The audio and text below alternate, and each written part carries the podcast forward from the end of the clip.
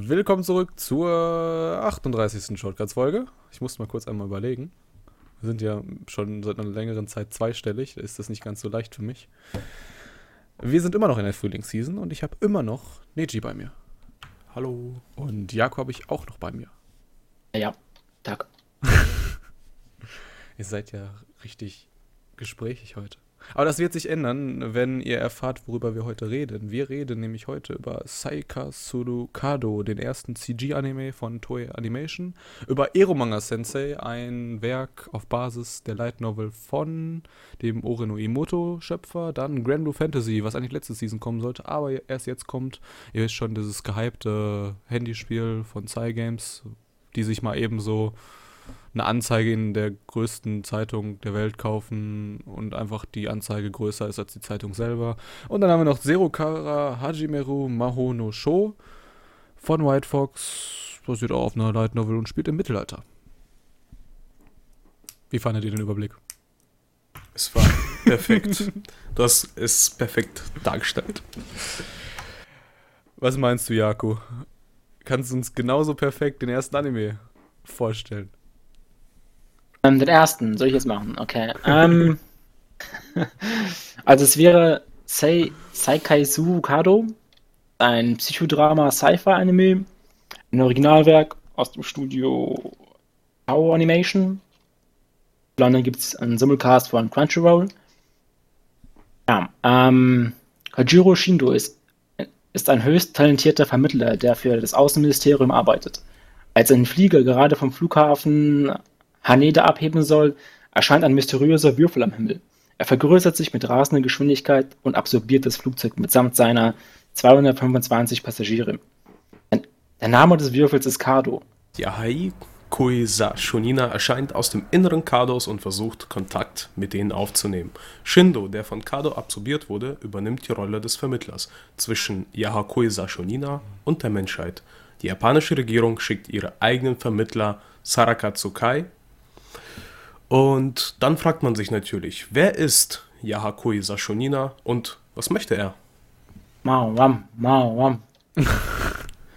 ich muss sagen, ich finde es echt sehr gütig von dir, dass du Yaku so beigepflichtet hast. Absolut kein Problem. Schwierige Namen. Schwierige also Namen habe ich drauf, das ist so. Ja. Willst du direkt auch gleich anfangen, äh, so als Belohnung für deine gute Tat? Diesen CG-Anime runterzuhauen. Ich weiß, du bist ein Freund von CG. Ich nicht direkt. Also nicht komplett, aber ähm, was ich halt ganz gut fand, es war eine, ja, also man erwartet sowas nicht im Anime, da taucht einfach ein fetter Würfel auf, schluckt ein Flugzeug. Mit zwei Kilometer Kantenlänge. Mit zwei Kilometer Kantenlänge und dann halt wird für den Rest der Folge so gesehen versucht herauszufinden, was macht dieser Würfel dann fand ich halt schon allein geil, was sie alles versucht haben, um dort durchzubrechen. Wasserwerfer, Panzerfäuste, ähm, Panzer Kreissägen. selbst, Kreissägen selbst. Und der Würfel hält einfach mal alles aus. Also das war ich schon, war eigentlich so die beste Stelle. Und die, ich glaube, die Assistentin des Doktors, äh, die fand ich schon echt ganz cool, was sie so mit Ideen rüberkam, wo sie schon einfach mal bei der Mega-Organisation, bei der Polizei zum Beispiel, glaube ich, war das, oder bei dem Minister, wo sie da einfach so aufdreht und die sich da alle schon dafür schämen, wie die sich da so benimmt. Und sie hat einfach in der Hand so ein Kindermalbuch-Tablet. Ja, ja. Top. Das war auf jeden Fall definitiv die nichtssagendste erste Folge überhaupt. Und dann kommt halt auch dieser Cliffhanger, wo dann dieser dieser Typ dann so aus dem Würfel rauskommt und dann so meint, Menschen. Zwei Minuten Pause. Ich bin Yahakui Sashunina. Cliffhanger. Ja, vor allen Dingen, wenn er, wie er da so hochkommt und dann kommt der Bum, Bum. Die ganze Zeit denke ich mir so, hm, sein Herzschlag oder was? Was sagst du dazu, Jako? Ja, abgesehen davon, dass es halt CG-Anime ist, sehr viel CGI. Sehr viel CGI. Und keine Ahnung, hat aber nicht, nicht meinen Geschmack so. Keine Ahnung, ich finde es aber sehr komisch, wenn sich CGI-Charaktere bewegen. Ist irgendwie so. Ah. Ich sag, ah, mal, ich nee. sag mal so, alles ist besser als Arjin. Und, und für Effekte finde ich CGI eigentlich ganz cool, aber für den Rest, man sollte es echt Nicht für. Charaktere. Es war, Man sollte es keine Ahnung, es sieht machen. irgendwie so, so lebhaft, so lebhaft, äh, nee, leblos aus. einfach Ich muss aber sagen, ich muss aber sagen, Grand Blue Fantasy, die Charaktere sahen genauso leb aus, äh, leblos aus, wenn die sich bewegt haben. Und das war 2D gezeichnet. Mhm. Shots fired. ich wa- erwarte aber noch bei dem Anime den Quality Drop des Todes. Weil äh, ich glaube nicht, dass Toei sich irgendwie 10 Mitarbeiter mehr leistet, einfach damit das gut aussieht. Und weißt du, sobald die mal in Stress kommen, du kannst mit CG richtig viel sparen. Das in der ersten Folge war jetzt noch wenig gespart. Jetzt äh, warten wir mal auf die nächsten Folgen, ne? Auch wenn ich Ja. nicht weiter gucke. Ja, ich denke, ich werde mir noch die zweite, dritte Folge reinziehen, dann gucke ich mir mal und werde schon mal mein erstes Resümee so gesehen ziehen, ob sich das weiter lohnt oder nicht halt, ne? Ich sag mal so, ähm, also es reizt sich halt in diese Riege der politischen Anime ein. Und zumindest hat man die Idols weggelassen, wie in dem Anime da von Mappa letzte Season. Ich weiß nicht, ich weiß nicht. Also wenn das, ich glaube auch nicht, dass es jetzt noch wesentlich interessanter wird. Ja, gut, jetzt ist der Vermittler draußen und ich glaube jetzt in der zweiten Folge, wo die so schon ein bisschen sowas gezeigt haben, also bei der ersten halt so die kleine Preview von der zweiten Folge, ähm, dass ja, dass die halt dort einfach nur gezeigt haben, dass äh, die Leute dort aus dem Flugzeug ausgestiegen sind und ich denke mal, die Leute würde es auch schon interessieren, was da halt weiterhin passiert oder was mit denen überhaupt darin passiert ist, ne? Weil die da draußen wissen gar nichts und immerhin die Zuschauer selbst kriegen davon was mit. Ich sag mal so, Folge 2, die zeigen, was in dem Würfel passiert ist. Folge 3, der Typ sagt endlich, was er eigentlich von der Menschheit will. Folge 4, keine Ahnung, Krieg oder irgendwas. Keine Ahnung, wie die Menschen auf sein Angebot äh, reagieren werden. Das sind dann vier Folgen. Und die anderen acht Folgen, was, was machen die damit? Füllmaterial? Vielleicht noch eine Folge hier zwischen den, der Beziehung zwischen der einen Vermittlerin äh, der japanischen Regierung und dem äh, Vermittler vom Außenministerium. Vielleicht. Ja. Nee, nee, ich weiß, was, ich weiß, was passiert. Und zwar, ähm, die restlichen acht Folgen werden sein, wie die eine, die halt auch in diesem, in diesem Kreis dieser Regierungstypen sitzt, die immer halt diesen einen Namen immer sagt. Shindo, oh Shindo, oh. Wenn ich meine? Me- Meinst einfach über, über acht Folgen? Sagt sie einfach den Namen? Also ich habe schon beim zweiten Mal verstanden, dass sie Gefühle für ihn hat. Okay, damit haben Nicht wir, erst, nicht erst beim achten, nicht erst beim. Okay. damit haben wir auf jeden Fall sechs Folgen schon mal theoretisch, äh, die das Drehbuch so in unserem Kopf fertig geschrieben. Die anderen sechs Folgen überlassen wir Toei und machen weiter mit Eromanga Sensei. Yay. So. Ähm, Genres. Comedy, Drama, Edgy, Romance. Adaptiert von einer Light Novel, wie gesagt, vom Oremo-Autor. Äh, Studios A1 Pictures. Und läuft im Simulcast bei Daisuke, aber nur mit englischen Untertiteln. Kommen wir zur Beschreibung. Die Geschichte dreht sich um Masamune Izumi, einen Oberstufenschüler. Ich muss echt aufhören, einfach random irgendwelche Pausen zu machen. der trotz seinen 15 Jahren schon Light Novel Autor ist. Masamune selbst schreibt jedoch nur die Light Novels. Die extrem erotische Zeichnungen dazu stammen von seinem Illustrator Erumanga Sensei. Den hat allerdings noch nie jemand zu Gesicht bekommen, weshalb Masamune auch davon ausgeht, dass das nur wieder ein widerlicher, perverser Otaku ist. Ganz andere Probleme bereitet ihm allerdings seine zwölfjährige Schwester Sagiri Izumi. Die beiden sind zwar nicht blutsverwandt, doch leben seit einem Jahr und wegen einiger Umstände alleine unter einem Dach. Seitdem hat sie jedoch in ihrem Zimmer eingeschlossen und geht auch nicht zur Schule. Masamune möchte nun, dass sie endlich wieder ihr Zimmer verlässt. Allerdings stellt sich dabei heraus, dass Sagiri gleichzeitig auch Eromanga-Sensei ist. Und zu all dem Chaos, das zwischen den beiden nun ausbricht, versucht auch noch eine erfolgreiche Light Novel-Autorin Eromanga Sensei für ihre Werke abzuwerben. Dö, dö. Ja. Habe ich wohl Zuhörer schon abgeschreckt, während ich die Beschreibung vorgelesen habe? Nee, eigentlich nicht. Also, ich finde aber, in der Serie selbst gab es schon, ähm, schon ein paar lustige Stellen. Wisst ihr, welche ich meine? Ich, ich, also ich würde mich vielleicht dran erinnern, aber der Anime hat mich einfach schon nach der ersten Minute verloren, als die einfach. Ähm, also die haben im Prinzip nur Großaufnahmen von der kleinen Schwester gezeigt. Dieser Autor, müsst ihr wissen, hat den kleine Schwester-Fetisch erfunden.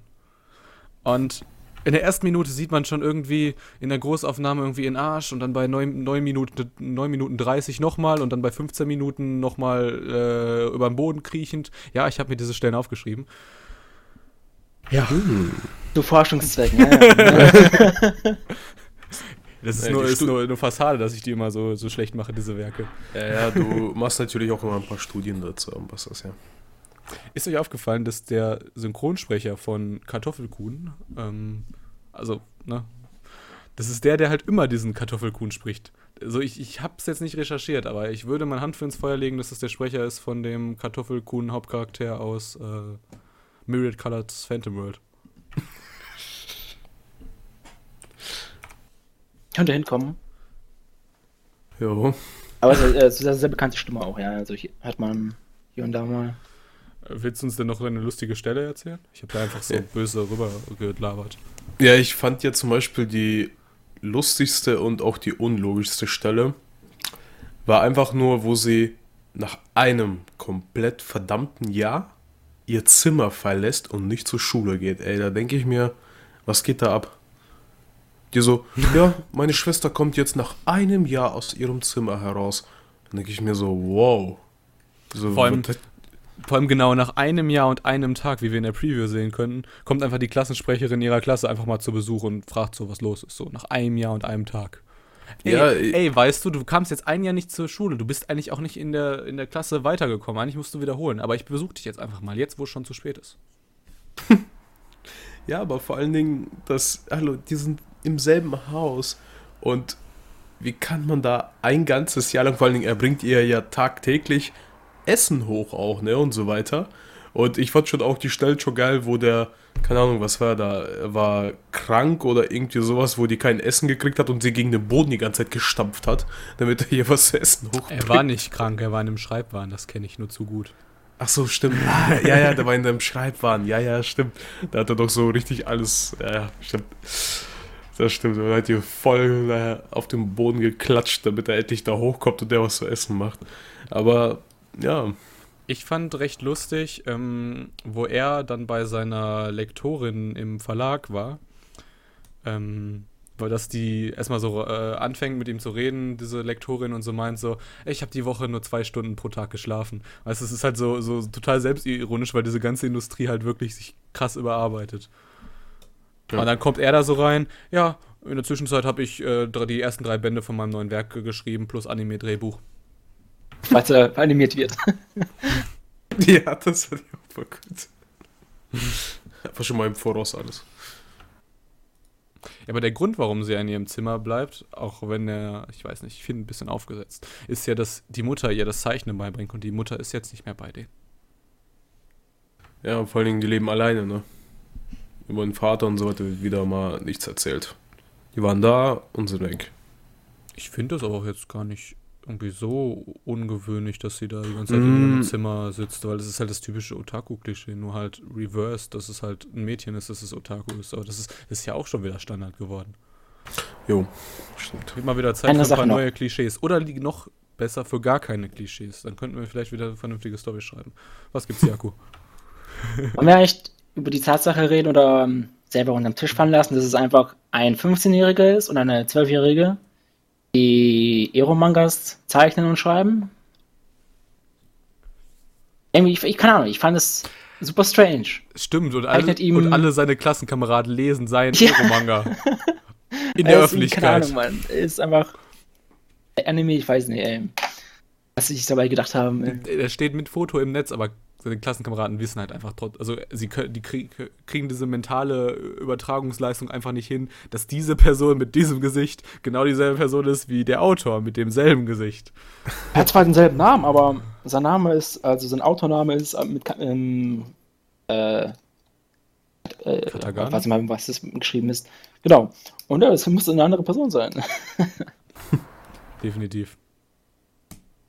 So, wir haben schon wieder viel zu viel darüber, Worte darüber verloren. Äh, nein, vielleicht ganz zum Schluss. Also, wer, wem, also wer wirklich sich jetzt so, wer vor fünf Jahren Oreno Emoto gesehen hat und jetzt fünf Jahre später den immer noch mag, der wird auch Ero-Manga Sensei mögen. Sehr viele Leute mögen Ero-Manga Sensei. Wir sind vielleicht nicht die Zielgruppe. Ah, Shenji schon. Definitiv. Deswegen. Ich würde es ja verneinen, aber das wäre eine Lüge. Und wir Ja. lügen hier nicht. Äh, dann, dann wird's, dann wird's Shinji freuen, dass äh, die Musik von demselben Typen ist wie der, also wie der, der Hentai Oji Towaran Wanai Neko geschrieben hat.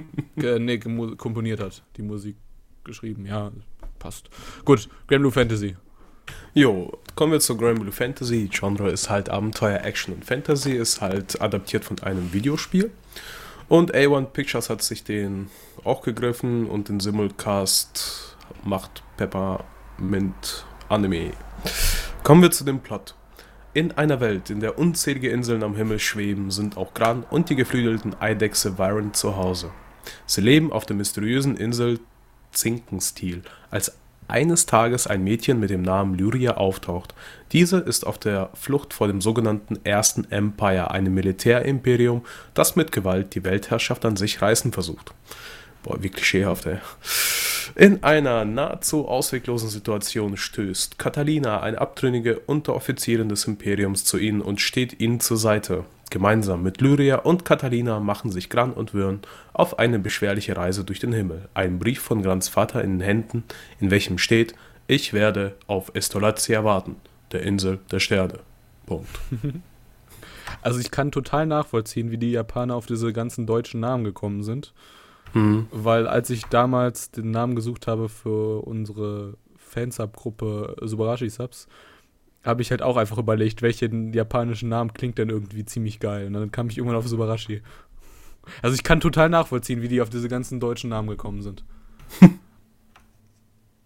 Aber ich fand, der war eigentlich nicht schlecht animiert. Also für ein. Das halt von einem Videospiel adaptiert wurde. Die Kampfszene auf jeden Fall. Ja. Also am besten hätten die einfach die ganze Zeit kämpfen sollen. Also dann wäre es echt der top animierteste Anime überhaupt. Ja, was ich äh, schon echt genial fand, ist halt, wo schon am Anfang die Catalina und halt natürlich die Lyria, genau, äh, wo die halt die schon beschützt hat und da sieht man einfach nur solche Kanten, die drei Meter sind und dann so eine Frau und dann denkt man sich so, yo, jetzt legt die, jetzt legt die mal erst richtig los und ich muss sagen, auch von den Kampfszenen haben die das echt ganz gut dargestellt. Also ich finde das immer halt ein bisschen traurig, dass sich noch nicht mal einer geschafft hat zu wehren, ey. Die zieht das einmal nur so durch, wie man es halt immer so kennt, halt auch in Videospielen halt, ja. Mit einem Schnitt ist alles weg und fertig. Also das, das, also das ist ja so ein Handyspiel. Äh, Jakob hat das gespielt, gibt es auch bei uns runterzuladen. Ähm, und die Animationen, die sahen halt schon echt sehr so aus wie, weißt du, ich nehme jetzt meinen Finger und schieb den von links nach rechts und mache damit so, eine, so, einen, so einen Genau. Angriff. Und so sah auch irgendwie diese Animation aus. Ja. Und zur Story, äh, hast du mir eben auch noch was gesagt, Jaku. Ja, also die erste Folge hier in dem Anime ist, ist halt quasi das Tutorial in dem Game. Was sie eigentlich echt gut gemacht haben eigentlich. Ich bin mir nicht sicher, ob sie da ein, zwei Sachen übersprungen haben. Aber eigentlich haben sie, glaube ich, so, was sie gezeigt haben im Anime, ist auch wirklich eins zu eins, mit vielleicht einer anderen Begründung halt auch im Game passiert. Das was fand ich eigentlich ganz interessant, dass sie es halt so verpackt haben, dass man es quasi nicht unbedingt sofort als, halt als Game entlarvt eigentlich.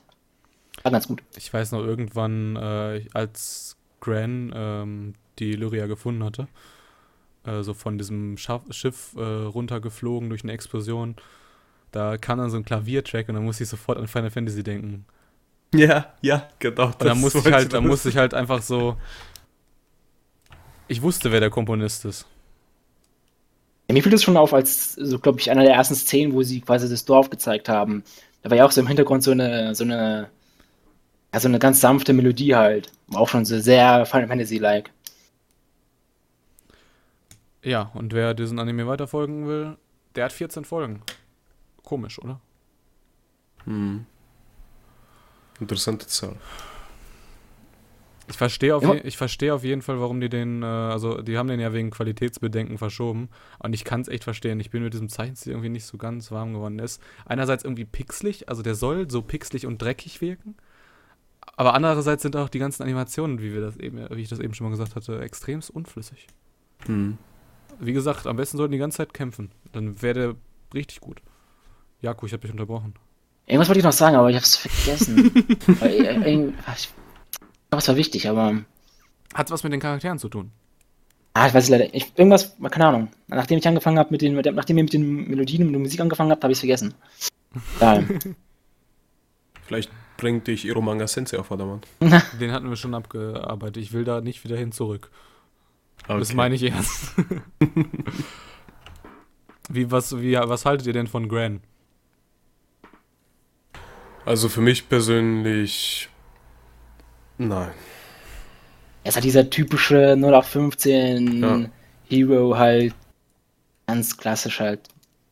Der starke, Ja, vor allen Dingen- Vor allen Dingen, wo er da von dem fetten Drachen aufgesäbelt wird, kriegt eine Fähigkeit und dann denkt man sich so, ja geil, erste Folge schon, damit das war's. Kannst du den Rest abschreiben, ey.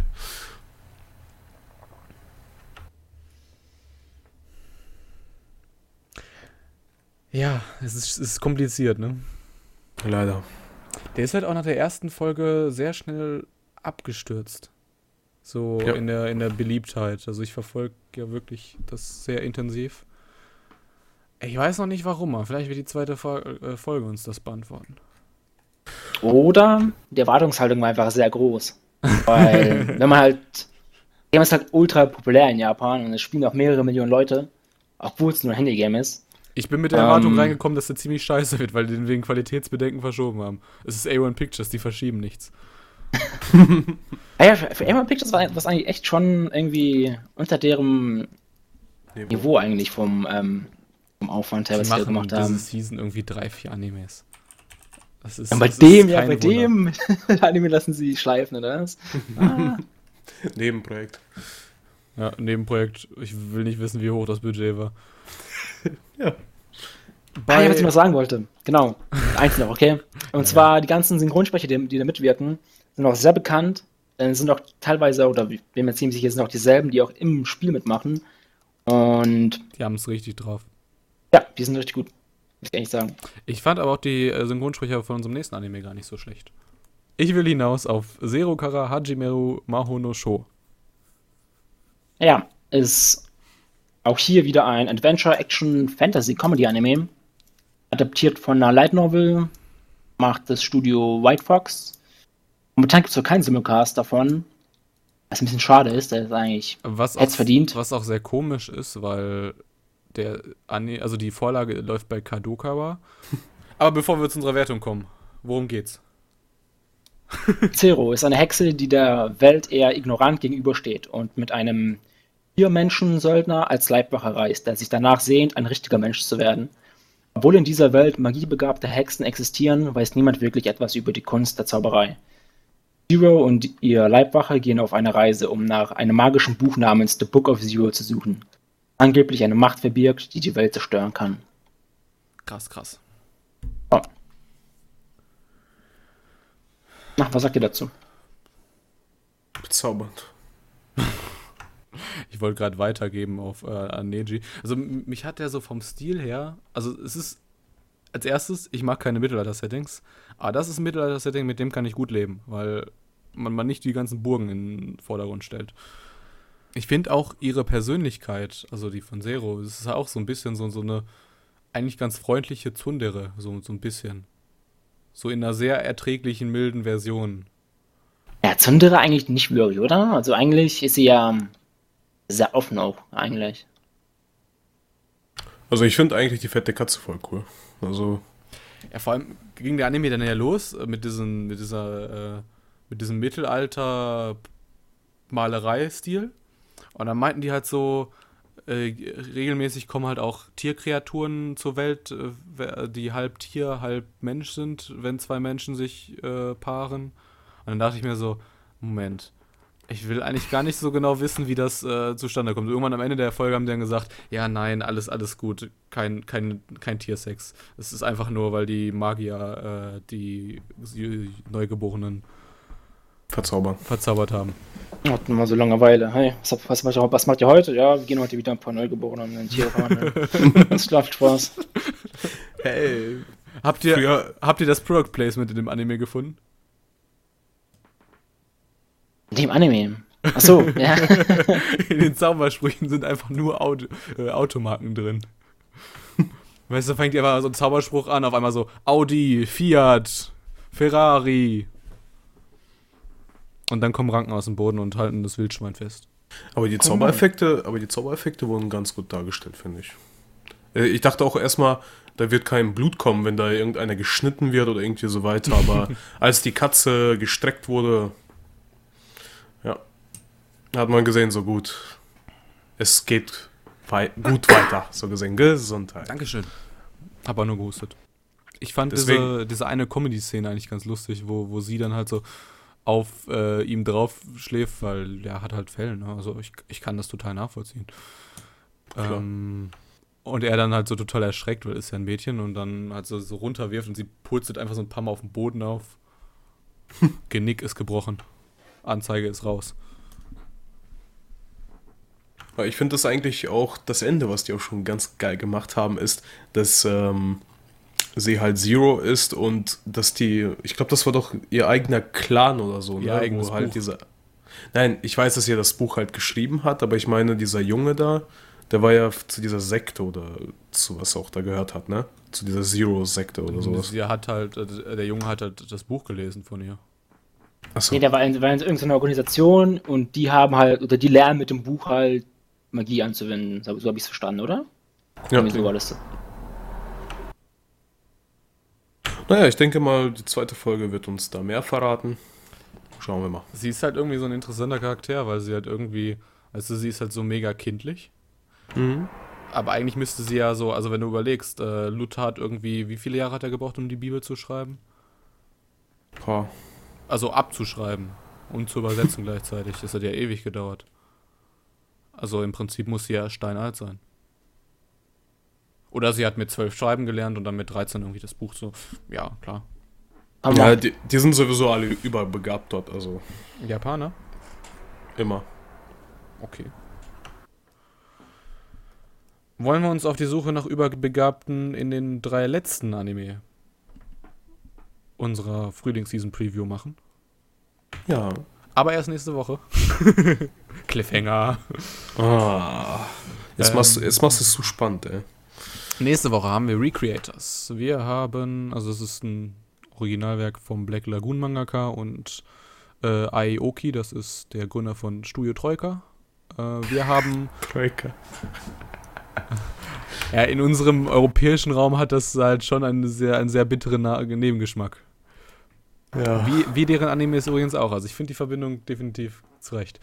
Dann haben wir noch äh, Shumatsu Nani Shitemasuka Isugashi Deska Shukute Molate Li Deska. Punkt. Nein, Fragezeichen. Stehen wirklich Fragezeichen. Habt ihr es verstanden? In kurz heißt der Anime Suka Suka. Und er hat bei. Äh, alle rüstet das Lachen jetzt.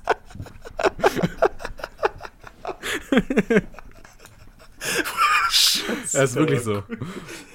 Ja, Ähm, und die Light Novel, ich habe eben noch nachgeschaut, ist bei My Anime Lists mit äh, irgendwas um 8,5 bewertet und der Manga sogar mit, um, mit was um 9,5. Ne? Und dann haben wir noch Clockwork Planet. Das wurde von Yu Kamiya geschrieben. Der hat auch No Game No Life geschrieben. Und dann haben wir noch Rokudenashi, Majutsu, Koshito, Akashiki Records. Was haben die alle so behinderten lange Namen? Ach, sind die alles Light Novels. Tut mir leid, habe ich vergessen. Tja, Harem. Punkt. Ende.